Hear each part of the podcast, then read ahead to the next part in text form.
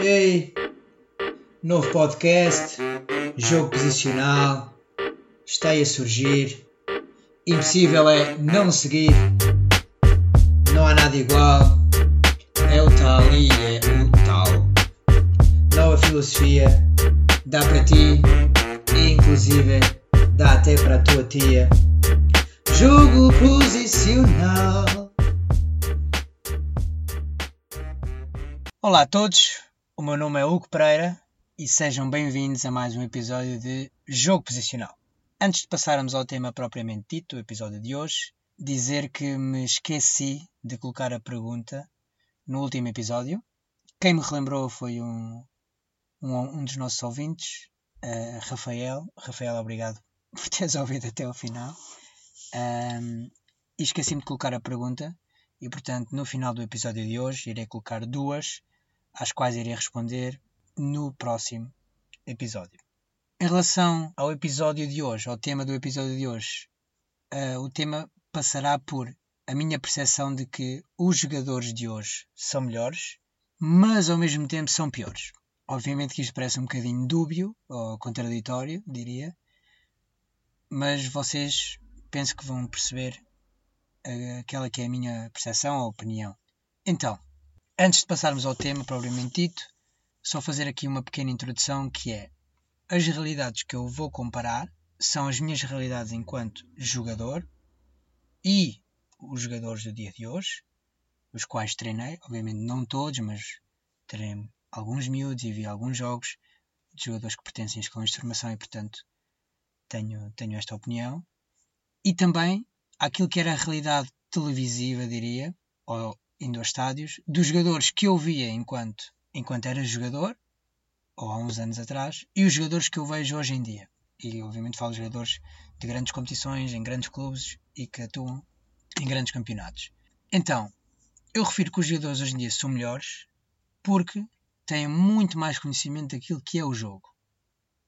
Ou melhor, poderiam ter, alguns poderiam ter mais conhecimento daquilo que é o jogo, mas em termos gerais, têm mais conhecimento daquilo que é o jogo em si porque existe muito mais informação, a transmissão de informação é cada vez mais facilitada, obviamente que algumas das vezes não é, não é tão ajustada, mas existe um conteúdo informacional muito maior do que aquilo que existia no passado. Mas são piores jogadores no aspecto técnico e tático do jogo.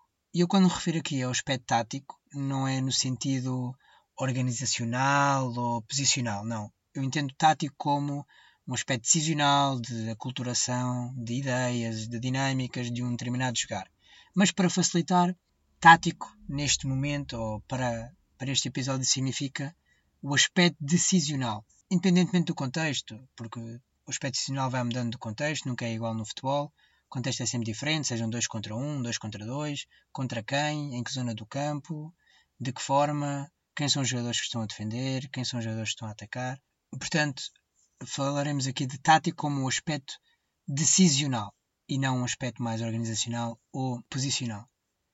E portanto, os jogadores são melhores porque têm mais informação, mas são piores porque tecnicamente e taticamente não conseguem resolver ou não resolvem da melhor forma os problemas que o jogo, que o jogo lhes oferece.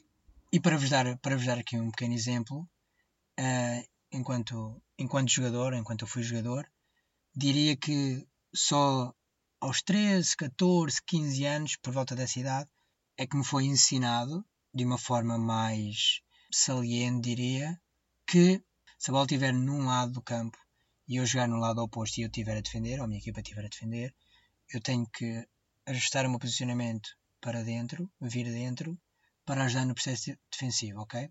Para equilibrar a equipa. E portanto, esta aprendizagem foi feita ou foi, ou foi transmitida esta informação quando eu tinha 13, 14, 15 anos. Não vou aos 16, porque se calhar já estou a exagerar, mas por volta dessa idade. Hoje em dia os jogadores penso que têm essa percepção muito mais cedo. Mas isto leva-nos para outro aspecto, que é os jogadores hoje em dia são cada vez menos evoluídos tecnicamente e taticamente. E será que o facto de estarem a ser passados determinados conteúdos e determinadas informações que são desajustadas a aprendizagem, é um momento de aprendizagem dos jogadores.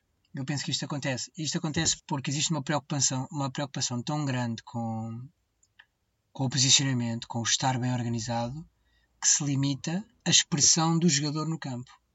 E aqui a expressão uh, subentende-se alegria, motivação, paixão, que depois vai influenciar a relação técnica e a relação com a bola, não é? E também esta relação tática, ou seja, a capacidade que o jogador tem para encontrar uma solução para os vários problemas que vão existindo. Isto também acontece porque, uh, mas isso falaremos em outros episódios, porque o fator rua é cada vez mais pobre, e, e, não falo da pobreza, mas falo sim de vermos hoje em dia muito menos, muito menos crianças, muito menos jovens a jogar na rua, e portanto faz falta aquela percepção de fazer passos contra o muro, por exemplo, e perceber como é que eu domino uma bola que vem um bocadinho mais rápido, uma bola que vai mais para a direita, para a esquerda, mais alta, mais baixa, de enfrentar ali diferentes, diferentes situações, seja a jogar contra uma equipa com mais de 3 ou 4 jogadores que a minha, ou cuja, cuja minha equipa tem mais 2 ou 3 jogadores.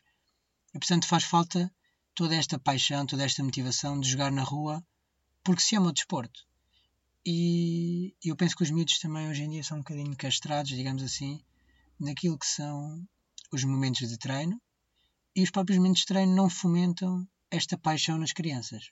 Pronto, mas isto leva-nos para outros temas e também, e também para, para finalizar, dizer que eu penso que a forma como as competições estão idealizadas e pensadas são cada vez mais desajustadas aos jovens que as praticam. Quando deveria ser o contrário, a preocupação deveria ser os jovens e adaptar as competições àquilo que os jovens conseguem realizar ou perceber aquilo que os, que os jogadores conseguem, conseguem fazer e não o contrário, por outros motivos que, que são um bocadinho externos ao futebol, mas pronto, isso são, são, outras, são outras conversas para outros tempos.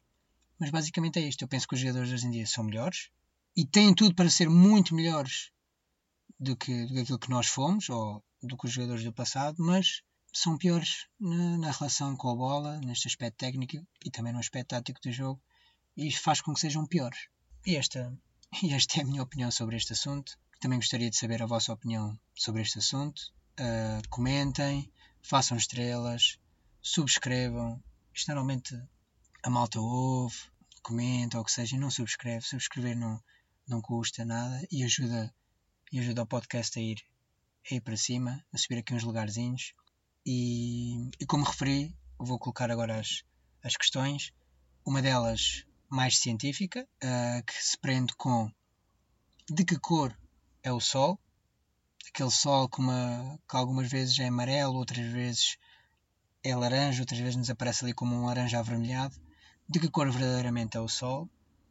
E outra questão mais técnica do jogo, que é, imaginando que o meu guarda-redes está a bater um pontapé de baliza, ele bate o pontapé de baliza e a bola, por fatores externos, digamos vento, por exemplo, volta para trás e entra diretamente na baliza.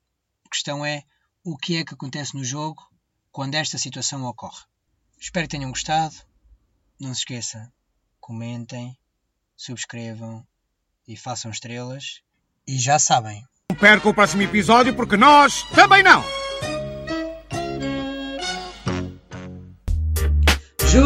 Posicional.